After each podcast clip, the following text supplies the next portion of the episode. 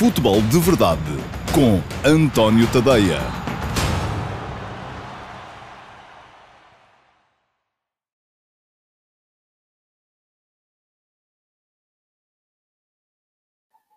Olá a todos, muito bom dia. Eu sou o António Tadeia. Este é o Futebol de Verdade, quinta-feira, dia 29 de outubro de 2020. Um, futebol de Verdade que vai ser, vai ter muitos temas uh, quentes, ou pelo menos uh, temas que uh, merecem uma análise mais ou menos profunda e que, por isso mesmo, provavelmente, até porque o meu tempo também não foi um, não estica, não consegui ainda entrar bem dentro do tema das contas do Futebol Clube do Porto. Não terá sido inocente também o facto das contas terem sido apresentadas ontem, de eleições do Benfica, um, precisamente para reduzir, e atenção, não estou a dizer que isto é uh, incorreto, é, é, uma questão de comunicação, uh, para reduzir o ruído que poderia ser causado uh, em virtude do prejuízo massivo que foi apresentado. Um, mas uh, prometo voltar a esse tema depois uh, no futuro e mesmo assim ainda vou falar aqui dele hoje. Portanto, hoje, quinta-feira, 29 de outubro, vou falar-vos de, das eleições do Benfica, naturalmente. Houve maratona uh, pela madrugada dentro, o último sócio a votar votou perto das duas da manhã, depois com discursos, com tomada de posse, enfim, por aí afora. Um, creio que saí de, de, de, estúdio na RTP3 já quase, já o relógio estava quase nas quatro uh, e por isso mesmo as coisas hoje, se calhar aqui, na, o Tico e o Tec não vão estar a bater com a, com a mesma com a mesma fluidez. Vamos ver, pode ser que não.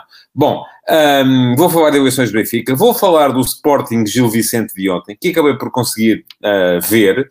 Uh, e isto porque um, eu estava aqui na expectativa de não conseguir ver, porque estava à espera de entrar em estúdio, e acabou por acontecer assim, um, às 10 da noite para as eleições do Benfica, que era quando fechavam as urnas, só que às 10 fecharam as filas, não fecharam as urnas, e portanto aquela primeira intervenção foi uma coisa muito, muito rápida e acabámos por conseguir uh, todos ver o jogo uh, e só voltámos ao ar já depois no final da partida. Portanto, vou conseguir falar-vos também do Sporting Gil Vicente, porque o vi e eu não gosto de falar daquilo que não vi, e vou também uh, dar aqui uma primeira abordagem às contas do Futebol Clube do Porto. Já sabem que podem deixar perguntas nas caixas de comentários um, porque o Futebol de Verdade é um espaço interativo, vai para o ar todos os dias, ao meio-dia e meia, de segunda a sexta-feira, uh, no meu Facebook, no meu Instagram, no meu Twitter, no meu canal de YouTube, no meu canal da Emotion e no meu site, o antoniotadeia.com.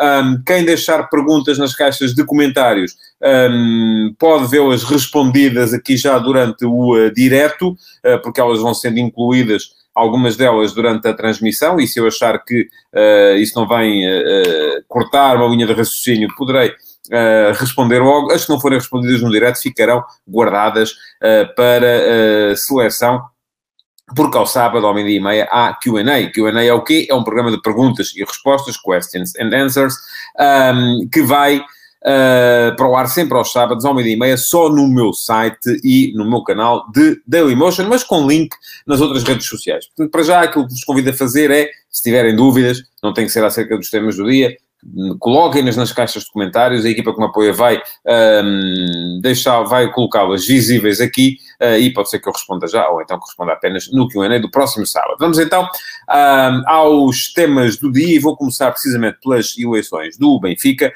um, porque naturalmente marcaram, marcam a atualidade, uh, foi reconduzido uh, Luís Filipe Vieira, eu não falhei, na, enfim, Estava à espera, confesso que no meio, de, no meio de tudo, estava à espera que Rui Gomes da Silva tivesse mais votos do que teve, mas aquilo que eu estava à espera era uma votação de Luís Filipe Vieira próxima dos 60%, e ele teve 62,5%, portanto, aí um, bateu certo. Estava à espera de um João Noronha Lopes forte, e isso aconteceu. Noronha Lopes teve 34,7%, uh, o do que não estava à espera era dos 1,6% de Rui Gomes da Silva, uh, e aqui creio que se terá gerado um bocadinho o efeito do voto útil. Várias vezes aqui disse que não faria muito sentido as candidaturas da oposição juntarem-se, uh, porque defendiam coisas diferentes, mas aquilo que aconteceu foi que muitos dos que uh, estavam nestas eleições ou que iam votar a pensar apenas num objetivo que era tirar de lá Luís Filipe Vieira, acabaram por se centrar no voto útil e o voto útil era em uh, João Noronha Lopes, porque cedo se percebeu que seria ele uh, o principal rival de Vieira nestas eleições. Antes de entrar na análise dos resultados,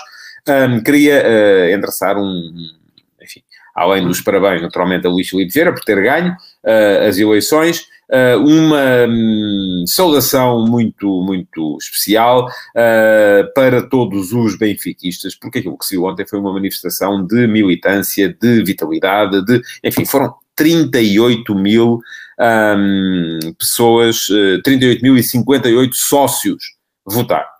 Foi um crescimento uh, de mais de 60%, ou de perto de 60%, face ao anterior recorde, que eram cerca de 22 mil votantes nas eleições que opuseram Luís Filipe Vieira a Rui Rangel. Portanto, um, é verdade que isto foi facilitado pelo facto de haver uh, mais de duas dezenas de assembleias de voto espalhadas pelo país, uh, pelo tal voto eletrónico que permite isso mesmo, as pessoas não tiveram que se deslocar, como antigamente acontecia, quem queria votar tinha que vir ao Estádio da Luz, quem quer votar no Sporting tem que ir ao Estádio de Alvalade, quem quer votar no Porto tem que ir ao Dragão, enfim, pronto, já não é assim, uh, o voto eletrónico permite isto, não sei depois, porque não sou especialista na matéria, se é manipulável ou não é, parece que pode ser, mas também, enfim, façam os resultados, não creio que tenha sido por, por aí, mas queria primeiro que tudo então fazer esse registro para essa demonstração notável de benfiquismo e de militância, que foi a afluência de 30, mais de 38 mil pessoas um, às eleições para votar. E o que é que isto, porque é que isto aconteceu?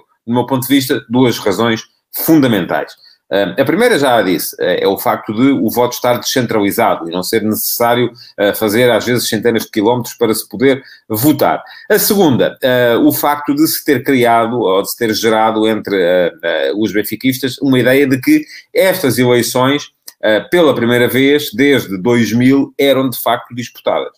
Até aqui não foi isso que aconteceu. Em 2000, eu recordo, Manuel Vilarinho venceu João Val e Azevedo, e desde então uh, tudo o que tivemos foram plebiscitos a Vieira, em que uh, o mínimo que Vieira tinha tido tinham sido 80 e picos por cento, e em quatro das cinco eleições anteriores tinha mesmo acabado acima dos 90.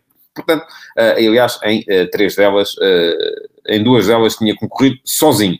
E isto já diz muito acerca daquilo que é a motivação para as pessoas irem votar nesse tipo de circunstâncias. Ontem não era assim, ontem havia de facto uma motivação, porque se acreditou, quem estava na oposição, quem queria uh, uh, que ganhasse um dos candidatos da oposição, acreditou que isso era possível, uh, quem estava na situação, quem queria a continuidade do Luís Oliveira, também terá ficado de certa forma atemorizado com a onda que estavam a ver crescer em torno da candidatura de João Noronha Lopes, e isso terá levado gente, tanto de um lado como do outro, a, a, a, ir votar. Gente que, em condições normais, se calhar não o faria. Portanto, uh, ainda assim, parece-me que é extremamente positivo que uh, tenha havido tanta gente a votar nas eleições do Benfica. Ora bem, perante isto, resultados. Vamos começar por Vieira. Um, Vieira teve, e, e, aqui eh, ainda hoje tive por acaso uma troca de mensagens com um leitor, uma, um leitor que, que, passou pelo meu texto no antoniotadeia.com, que foi publicado desta vez não às 8 da manhã, mas às 4, eh, porque foi quando eu saí de estúdio na, na RTP.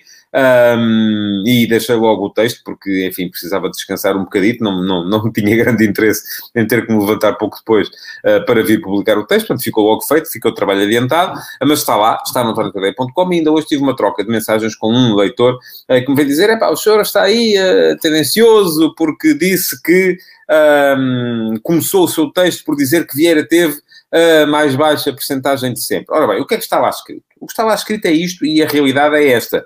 Vieira teve a mais baixa porcentagem de sempre, mas teve o maior número de votantes uh, que alguma vez nele votaram. Foram mais de 25 mil pessoas a votarem em Luís Filipe Vieira. Portanto, aquilo que me parece é que as duas, uh, os dois dados são uh, inseparáveis. E são dois dados que ajudam a explicar uma mesma realidade. A realidade não é preta nem é branca, é cinzenta. Um, e escreve-se em vários tons de, de, de, de cinzento, sempre. Um, portanto, aquilo que me parece é que isto é, é um bocado como se eu dissesse ao contrário, um, se eu dissesse Vieira um, teve o maior número de votantes de sempre, mas também teve a mais baixa porcentagem um, de, de, votos de, de, todas as suas eleições. Também haveria quem achasse, ah, mas o que fica são as últimas impressões. Portanto, ouçam, uh, a realidade é esta. Uh, foi isto que aconteceu. Um, pela primeira vez, Vieira teve uh, uma oposição representativa, uh, e isso é bom para o Benfica, do meu ponto de vista, porque uh, faz com que se discuta o clube, com, e, e, e, portanto, isso é, será, é e será sempre bom, apesar de a campanha não ter sido um modelo de, de, clarificação. Enfim, é uma pena, um, mas pronto, aí manda quem pode, não é? E, mas por outro lado também a enormíssima afluência de gente às urnas e a quantidade de pessoas que votaram na recondução do presidente são mais do que suficientes para o legitimar. Eu acho que o Luís Filipe Vieira está, portanto, de parabéns. Não tenho dúvidas nenhumas a esse respeito. Um, tem toda, toda, a legitimidade para mais este mandato. Ele já disse que vai ser o, uh, o último. Eu não estou convencido disso, uh, mas, enfim, daqui por quatro anos uh, veremos. Eu acho que se Vieira conseguir manter-se à margem das questões judiciais que o têm eh, eh, assombrado, poderá perfeitamente, e se as coisas estiverem a correr bem daqui por quatro anos, poderá perfeitamente ceder à tentação de mais um, de mais um mandato, porque nestas coisas é muito difícil dizer que não, é muito difícil ir embora, quem está, está por gosto e, portanto, seguramente, ou por interesse, e, portanto, seguramente acabará por, acabará por, se as coisas estiverem a correr bem, pensar nisso. mas, de qualquer modo, isto tudo para vos dizer que um, Parece-me que Vieira saiu fortemente legitimado, apesar de ter tido uh, menos 20 eh, e tal por cento do que a sua pior votação, um, saiu fortemente legitimado das eleições de ontem. Duas notas ainda para o discurso do Luís Filipe Vieira, uh, que me pareceu uh, curto e como uma Manuel faria, e se Vieira vier a ser condenado nos processos atuais e outros que, e outros que possam surgir. Pois, é isso que eu estava a dizer. Uh, vamos ver se ele consegue manter-se à margem dos tais processos uh, que o têm assombrado. Um, uma coisa depois também é ser condenado, outra coisa é ser hum, detido ou ser afastado, enfim, veremos. Ele já disse que se for condenado que vai embora, uh, veremos se vai ser assim ou não. Uh, e, primeiro de tudo, veremos se vai ser ou não condenado, porque eu também não gosto nada de condenar pessoas antes dos tribunais, não parece que seja assim que as coisas devam um, funcionar. Bom, estava a dizer, discurso de Vieira um, curto, Uh, pouco empolgante, não me parece que, uh, que tenha sido. Uh, também a hora que era, não, se calhar não valeria a pena fazer grandes. um discurso mais empolgante, não haveria seguramente muita gente a ver em direto um, com uma nota que me pareceu perfeitamente escusada, mas que já faz parte, não é? Aquela coisa da comunicação social, está sempre, são, são sempre os maus, os jornalistas são sempre os maus da fita. Um, são sempre contra toda a gente. Repara, isto é que é extraordinário. Os jornalistas são contra quem ganha, são contra quem perde. Uh, portanto, nós, nós, estamos sempre com. Por isso é que somos o contrapoder e eu acho que, enfim, é, é capaz de ser assim que, que, tem que ser. Depois, é isto que está a, a dizer o Simão Rochinol. Uh, falou Rui Costa, uh, foi abordado pelos, pelos jornalistas, uh, e eu já o disse ontem também em estúdio na RTP3, parece que Rui Costa, parece-me a mim que Rui Costa já é uma figura presidenciável há muitos, muitos anos, simplesmente tem estado na sombra de, de Vieira. É um, é um, um homem de quem eu acho que todos os benfiquistas gostam. Não há nenhum benfiquista que não goste de, de Rui Costa. Um, depois, a questão que se coloca aqui, aliás, são duas. A primeira é, terá ele a capacidade uh, para, para liderar esta, esta estrutura? Enfim, Daí que Vieira tenha falado desta questão uh, da, um, mandato para preparar a sucessão. É uma coisa que me parece um bocadinho uh, esticar-se para fora de pé, porque o Benfica não é uma monarquia, não há aqui uh, nenhuma ideia dinástica uh, de eternizar o, o, poder numa facção, mas de qualquer maneira é também perceber então se o Rui Costa terá ou não as condições e a capacidade para vir a ser líder da estrutura. E por outro lado também, de se perceber se o próprio Rui Costa quer. O Rui Costa é um, é um apesar de ter sido jogador de futebol, e ter sido um dos melhores uh, que eu vi em toda a minha, em toda a minha vida. É uma pessoa com quem eu, que eu conheço uh, razoavelmente, já, já, já, já nos conhecemos há muitos, muitos anos, e uh, aquilo que me parece é que ele, é, ele gosta sempre um bocadinho, apesar de ter sido jogador da bola e de ter sido jogador dos bons, uh, nunca foi uh, um jogador feito com o Star System. Foi sempre alguém com as, as raízes bem assentes, bem implantadas, gosta pouco de, de, uh, de ter os holofotes em cima dele, e isso também o terá levado a acomodar-se uh, de alguma forma uh, a uma realidade em que está, em que vai, vai, vai aparecendo, vai estando, vai contribuindo, mas não é dele que as coisas dependem e, portanto, ele não precisa de se chegar à frente e de se e de pôr e de se atravessar de forma um bocadinho mais mais evidente. E para ser presidente vai ter que, vai ter que ele próprio assumir também essa, essa vontade. Veremos, eh, faltam quatro anos ainda, de qualquer modo, portanto, daqui por quatro anos veremos, até primeiro que tudo, se Vieira não cede à tentação de voltar a recandidatar-se. Bom, um, eu, gost... eu pedia um, então que me voltassem a colocar, porque queria falar sobre isso, aqui um comentário que eu acho que foi do Carlos Guist, exatamente, eh, do Carlos Guist, e dizia-me o Carlos, descer de 80 para 60 e baixar de um quinto para dois terços, o apoio não me parece uma eleição de apoio, mas sim um alerta para os últimos acontecimentos. Eu acabei de ler. Bom, hum, a opinião do Carlos Guiste, é verdade isso que está a dizer, mas eu acho que isso tem mais a ver com o facto de finalmente ter aparecido uma alternativa credível na oposição, coisa que não acontecia até aqui. O que não é normal é alguém ter 80% ou 90% numas eleições. Não é normal, é, é uma coisa um bocadinho coreana, não é? Coreana do Norte. Um, portanto, não me parece normal. Uh, o facto de uh, ter baixado de um quinto para dois terços do apoio, eu acho que o Vieira sempre teve dois terços do apoio. No, o, agora, o terço que restava não tinha quem o representasse e por isso estava desmobilizado. Desta vez, mobilizou-se. E essa foi, uh, do meu ponto de vista, a grande vitória de João Noronha Lopes nestas eleições. A capacidade de mobilização uh, de quem não está satisfeito com a forma como o Benfica está a ser gerido, seja pela uh, constante associação do clube a processos judiciais, seja por questões eh, que, que, política, de política desportiva, que colocam eh, as questões de mercado sempre à frente dos interesses desportivos, ehm, seja por o Benfica estar cada vez mais virado para a vertente do futebol de negócio e muitas vezes menosprezar a vertente do futebol de competição, e isto faz com, fez com que muita gente se mobilizasse e se unisse em torno de uma candidatura calhou ser João Noronha Lopes, parece-me que fez bem o seu, o seu papel, conseguiu uma votação muito representativa, teve um terço dos votos. Um terço dos votos é algo que não se deita fora, não se, não se perde assim, acabaram as eleições, ok, um terço dos votos amarrota-se, põe-se no lixo e siga para mim. Não, não funciona assim. Eu percebo perfeitamente que João Noronha Lopes acabe por... Hum, remeter-se, conforme eu ontem próprio, eu próprio disse ontem, uh, ou esta madrugada já, por remeter-se à condição de adepto de bancada, mais uma vez, porque agora o importante, conforme ele disse, para quem é uh, sócio é o Benfica, não é a candidatura A, B ou C, uh, mas quando o Benfica voltar a eleições, este terço um, é uma boa base, é uma boa plataforma para seja quem for vir a... Um, a disputar a possibilidade de chegar à, à, à presidência. Noronha Lopes tinha dito, e ontem reiterou, que tinha prometido à família que só se ia candidatar uma vez, se não ganhasse, acabava para ele a ideia e o sonho de ser presidente do Benfica. Uh, ontem reiterou, mas disse isso depois logo se vê. Enfim, portanto, já está ali um bocadinho uh, entre o sim e o não. Mas aquilo que me parece a mim é que um, a candidatura de João Noronha Lopes teve uma cabeça, que foi João Noronha Lopes, mas teve sobretudo tração e teve sobretudo uma, uma quantidade de gente com pegada digital, com uh, visibilidade, com uh, competência, com força nas redes sociais, uh, que pode perfeitamente unir-se em torno de outro nome daqui por quatro anos, ou seja, quando for, e voltar a funcionar como alternativa ao poder instituído. Portanto, aquilo que eu estou a dizer é que Noronha Lopes foi uma boa surpresa em termos de, de, de, de campanha, em termos de capacidade demonstrada, uh, mas uh, aquilo que a sua candidatura representa é muito mais do que ele. É uma forma de sentir e de ver o Benfica, e portanto essa forma de sentir e de ver o Benfica, ainda por cima representada por gente como, enfim, vou dizer, o Pedro Adão Silva, o Ricardo Araújo Pereira, uh, o, o Pedro Ribeiro, um, gente que eu, que eu também conheço e que, e que é representativa, tem visibilidade e, portanto, pode perfeitamente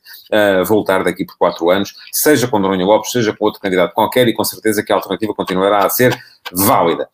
Um, por fim, Rui Gomes da Silva, parece-me que foi o grande derrotado, parece-me não, acho que é uh, evidente que foi o grande derrotado uh, destas eleições. Um, Rui Gomes da Silva, no discurso de concessão acabou por demonstrar ali alguma amargura face àquilo que. Eu, eu sei o que isso é, porque também me acontece às vezes. Uh, face àquilo que lhe aconteceu nas, nas redes sociais nos últimos tempos. Um, eu acho que houve ali um, uma leve insinuação de que uh, alguém teria mexido nos algoritmos para que as publicações. E vamos lá ver, Rui Gomes da Silva há dois anos que está em campanha ativa uh, no, nas redes sociais e no seu blog. Um, e ele terá sentido, não sei, não tenho acesso a esses números, uh, que os números e o alcance das publicações que, que, que, tinha terão baixado ultimamente e, portanto, lançou ali uma, uma, uma, insinuação que eu gostaria de ver um bocadinho mais bem uh, explicada, porque estas coisas dos algoritmos das redes sociais, de facto, são são melindrosas e são difíceis e uh, a verdade é que ninguém sabe como é que isto funciona, não é? Eu ainda hoje, por exemplo, uh, estava a conversar com o uh, André Cruz, que é quem está a fazer a gestão das minhas redes sociais neste momento, sobre o alcance da publicação sobre as eleições do Benfica e há uma coisa que nós já sabemos que não podemos fazer é colocar a palavra eleições um, à vista, porque a partir do momento em que se coloca a palavra eleições à vista, o algoritmo do Facebook manda-nos para baixo. Enfim, há aqui uma, algum temor, se calhar por causa das fake news e das porque aquilo é tudo automático e, da, e, e uma tentativa de não influenciar um, e portanto, mas eh, essa nós já sabemos. Agora há muitos outros truques que nem toda a gente sabe, só mesmo quem sabe, nem, se calhar nem o senhor Zuckerberg uh, saberá. Portanto, mas ia dizer, Rui Gomes da Silva Uh, no seu discurso de concessão fez essa pequena, lançou esse pequeno uh, remoque às redes sociais, terá perdido alcance nos últimos tempos, mas de qualquer forma parece-me que ele não teve também capacidade para agarrar a sua audiência. Porque é alguém, dos candidatos, era o único que tinha uma notoriedade, não vou dizer igual, uh, porque Vieira estava há 17 anos constantemente a aparecer como presidente do Benfica, mas uh, tinha muito mais notoriedade do que João Noronha Lopes, por exemplo, e essa notoriedade... Ora bem, Será que Rui Gomes da Silva pode voltar daqui por quatro anos? Um, eu não sei se ele quer fazê-lo sequer, acho que uh, a eleição de ontem um, terá sido um uh, duríssimo golpe, mas também me parece que esta votação não lhe dá grande margem. Eu percebo que ele tenha sido penalizado pela questão do voto útil uh, na oposição, mas quem tem 1,6%, enfim, quem teve.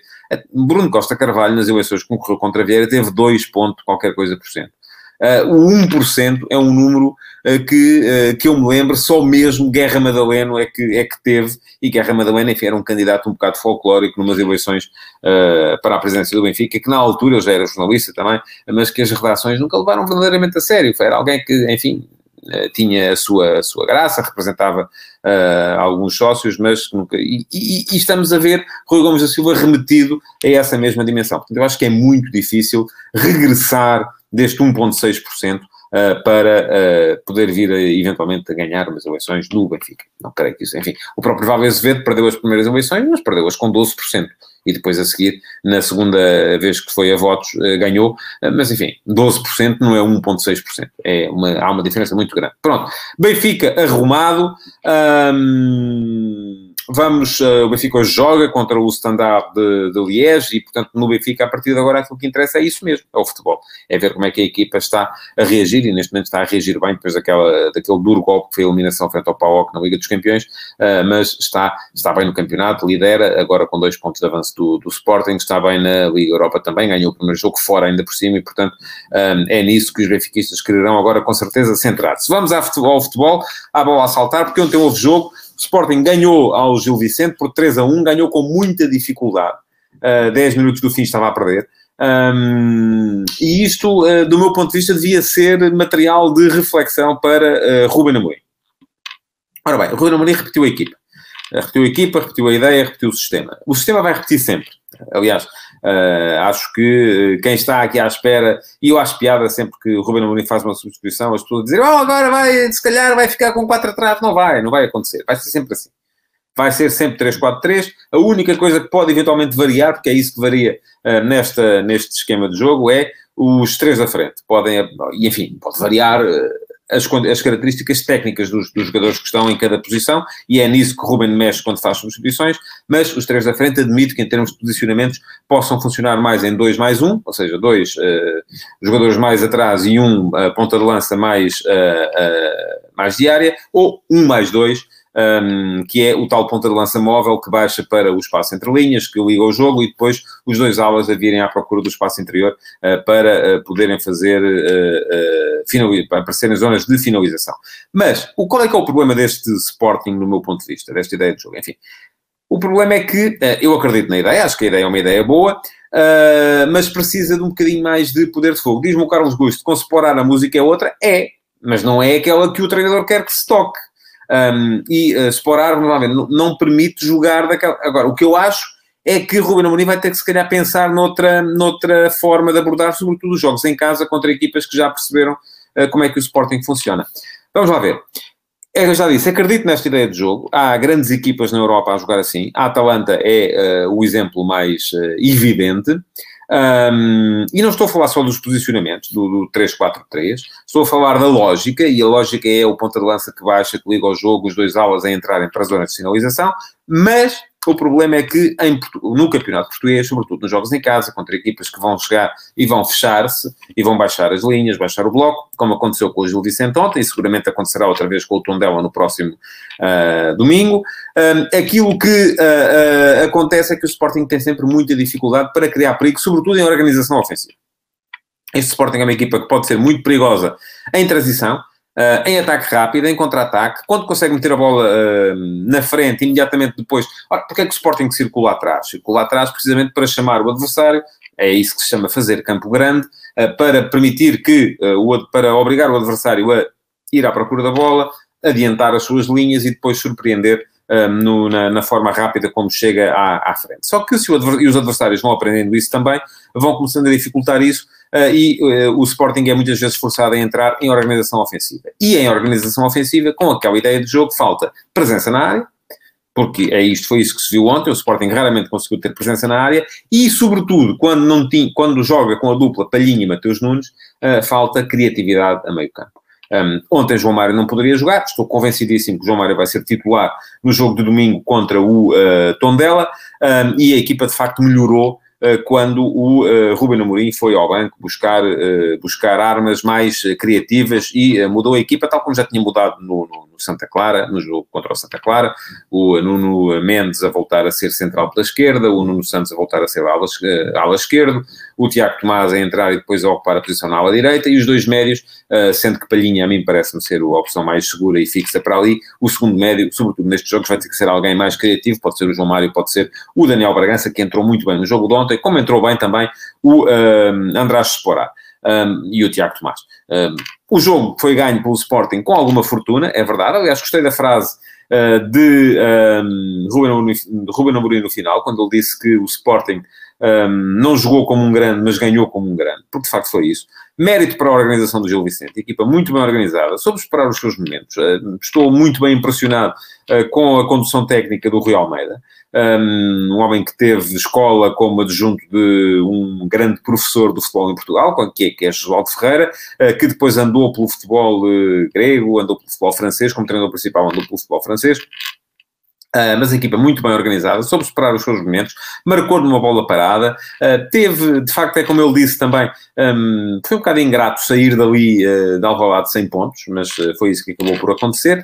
Agora, o Sporting eh, precisou de depois também mudar e mudar muita coisa. Mais uma vez, aquilo que Ruben Amorim fez foi, mantendo o sistema, mantendo a ideia, dar, uh, colocar os jogadores mais ofensivos nas posições mais recuadas. E o Sporting, se forem ver, na altura em que dá a vir ao jogo, está com Tiago Tomás a defesa direita, ou ala direita, em vez de Pedro Porro, está com Nuno Santos, que tinha começado na frente, a ala esquerda, a defesa esquerda, em vez do Nuno Mendes. O Nuno Mendes baixou para uh, o trio de trás, uh, saindo o Luís Neto, que é o que tem menos qualidade com bola.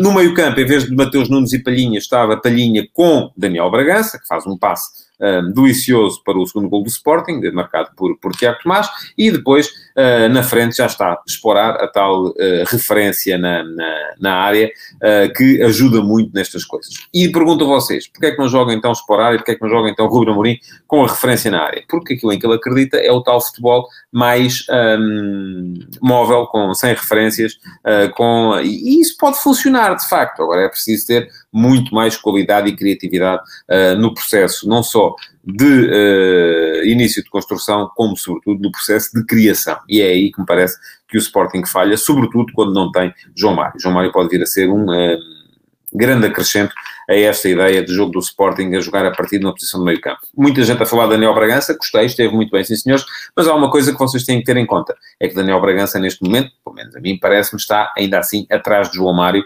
um, e haverá jogos com certeza, se calhar a maior parte dos jogos fora, até alguns em casa contra adversários mais fortes, em que o Sporting vai, se calhar, jogar com Palhinha e Mateus, uh, porque uh, não quererá ter um meio campo tão, tão ofensivo. Agora, no jogo de ontem, claramente, tenho ideia de que uh, não joga Bragança de início porque uh, não terá ainda o estatuto na ideia do Rubén Amorim e não joga João Mário porque não podia, porque não estava ainda inscrito uh, à data da primeira jornada. Pronto, arrumada a questão do Sporting, a equipa está Uh, apesar de ter sofrido em alguns jogos, está, enfim, está a dois pontos do Benfica, está bem lá em cima, e isso pode permitir-lhe encarar as próximas jornadas também uh, com algum otimismo, até porque o Sporting depois tem essa vantagem, é que não está na Europa, sendo uma desvantagem em termos, em quase todos os termos, um, é uma vantagem uh, em termos de capacidade para preparar os jogos. Vamos passar muito rapidamente pelas eleições do Futebol do Porto, perdão, eleições não, enfim, eu sabia que isto hoje ia falhar aqui qualquer coisa, falta de repouso, pelas contas uh, na SAD do Futebol do Porto, um, e um, para uh, registar então esse uh, prejuízo massivo uh, que a SAD do Porto, e eu estou aqui à procura dos números exatos para não me enganar, um, que a SAD do Futebol do Porto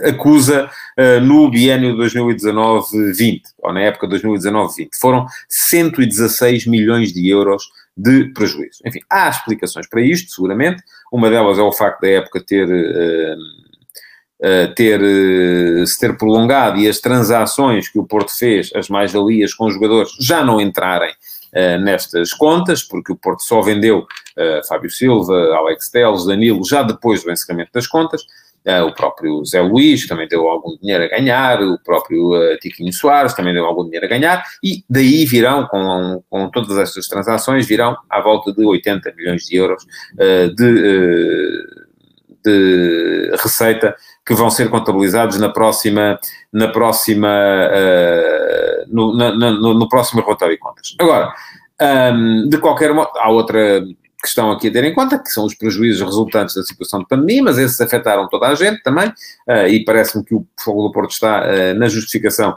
a sobrevalorizar uh, a questão da, daquilo que deixou de ganhar em termos de bilheteiro e tudo, por causa da, da, da pandemia. de qualquer modo, é uma situação, do meu ponto de vista, preocupante. Parece-me a mim uma situação preocupante. E mais preocupado eu fico quando vi a reação, e não a vi, li, li hoje de manhã já, a reação de Jorge Nuno Pinto da Costa, que disse, ah, assim já não pode vir o Messi. Vamos lá ver. Eu, se fosse uh, acionista de uma empresa que apresenta uma, um prejuízo de 116 milhões de euros, uh, que está intervencionada pela, pela, pelo fair play financeiro da UEFA, e visse o Presidente do Conselho de Administração brincar com a situação, eu ficava preocupado. Mas, enfim, aqui é como dizem, eh, vocês muitas vezes estão a dizer, ah, você não é sócio, não tem nada a gostar, isto só diz respeito aos sócios. Neste caso nem é aos sócios, é aos acionistas. Um, portanto, uh, quem, quem lá está é que saberá. Um, eu tenho a certeza absoluta que as próximas contas do Porto vão ser. Uh, vão apresentar um lucro avultado, precisamente porque é aí que vão entrar as vendas de jogadores que foram feitas entretanto, uh, mas de qualquer modo acho que uh, esta ironia de Pinto da Costa já teve a sua graça, já teve mais graça, e sobretudo quando a situação é tão grave como parecem ser estas contas do Porto, uh, acho que para mim, pelo menos, não teve graça nenhuma. Mas quem lá está é que saberá aquilo, as linhas com que se coce. Vou tentar voltar a este tema, até porque isto exige algum estudo e alguma capacidade para entrar dentro das, das contas, uh, e para já, hoje, não, não, não vou mesmo dizer mais nada sobre este tema, um, porque não tenho mais nada de relevante nem de consubstanciado para dizer. E pronto, chega assim ao final o Futebol de Verdade de hoje. Queria pedir-vos que colocassem o vosso like, que partilhassem esta edição e que uh, continuassem a deixar perguntas, porque elas ainda vêm perfeitamente a tempo uh, para serem respondidas no QA do próximo sábado. Muito obrigado então por terem estado aí desse lado e até amanhã. Futebol de Verdade, em direto de segunda a sexta-feira, às 12h30